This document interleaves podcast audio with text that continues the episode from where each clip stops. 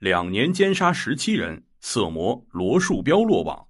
第十三章，虽然不是第一次杀人，罗树标也是非常惊慌的。次日上午，他还专门去了抛尸现场查看动静，发现那里周围有很多的警察和群众，立即就吓跑了。以后的一段时间里，罗树标十分害怕，惶惶不可终日。一年之内都再也没有做过案。过了整整一年。见警察并没有查到他头上来，罗的胆子又大了起来。他前后三次入狱，坐过八年牢，对警方办案的手段有一定的了解。他认为警察只会查破有因果关系的案件。我与受害者素不相识，看你们能如何奈何我？此次杀人之后，罗树标却不敢再袭击良家妇女，因为这些妇女的警惕性很高，不容易被骗。他们一旦发现情况不对，往往都会大声呼救，拼死的抵抗，引来路人和警察的关注。此时，罗树标已经有两条人命在身，害怕和警方做任何的接触。变态心理是周而复始的，这种变态思想会不断的累积。对于罗树标来说，往往只能通过杀人来发泄，杀完人之后又会积累起来，必须再次杀人。变态杀人犯会不断的犯案，直到死亡或者被捕。很快，罗树标又有了强烈的变态思想，需要发泄。这次他选择的是更加容易下手的三陪小姐。从一九八九年开始，罗树标开始嫖妓，几乎每周一次。经济状况不佳，他找的多是收费低廉的站街女。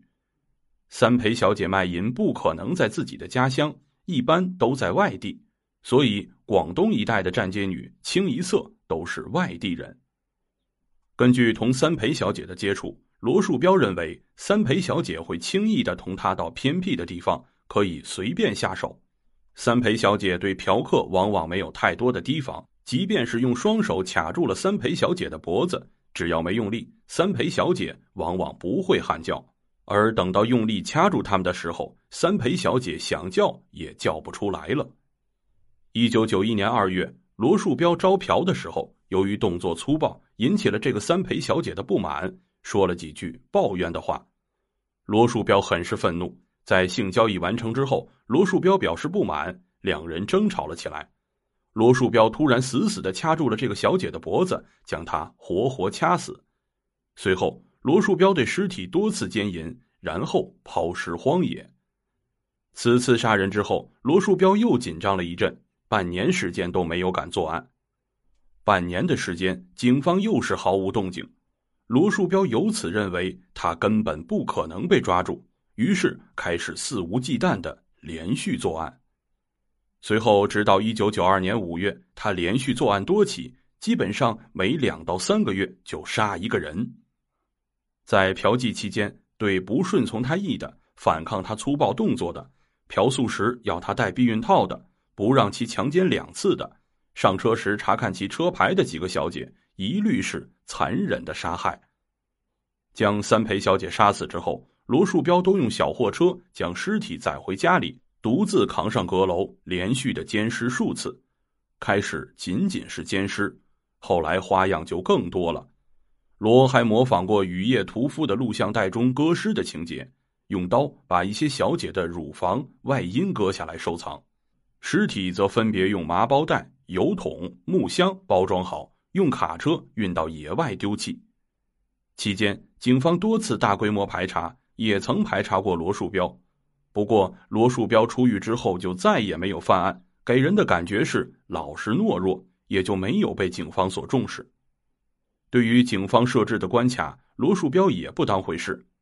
凭借着对新教镇的熟悉程度，他采取窜横向、走偏僻的路线，在下半夜驾车绕过公安民警的哨卡和检查岗亭，就在警方的眼皮子底下从容的抛尸。唯一的一次意外就是罗树标用木箱装好一个小姐的尸体，准备到外面抛尸时，被妻子刘美婷发现了。他对刘美婷谎称是发生交通事故撞死了人。根据罗树标的自我供述，在他作案得手之后，心里都有一种达到随心所欲、飘飘然的畅快感，并在有的受害人的阴道、口腔内塞入自己的内裤、袜子，故意让自己的精液留在里面，看看警察有没有能力查出来。要与公安局玩一场死亡游戏。作案后，罗树标每次都将女青年的体貌特征、衣服颜色、奸淫经过、自己的感受以及抛尸的过程都详细的记录在笔记本上，供日后欣赏回味。后来，闻讯公安机关查控的太紧，才将笔记本销毁，再另外提纲式的重新记录下来。果然，变态的思维模式是普通人难以理解的。这也是为什么这起案件会如此难侦破的原因之一。亲爱的听众朋友们，本章内容已经播讲完毕，感谢您的收听，咱们下章再说。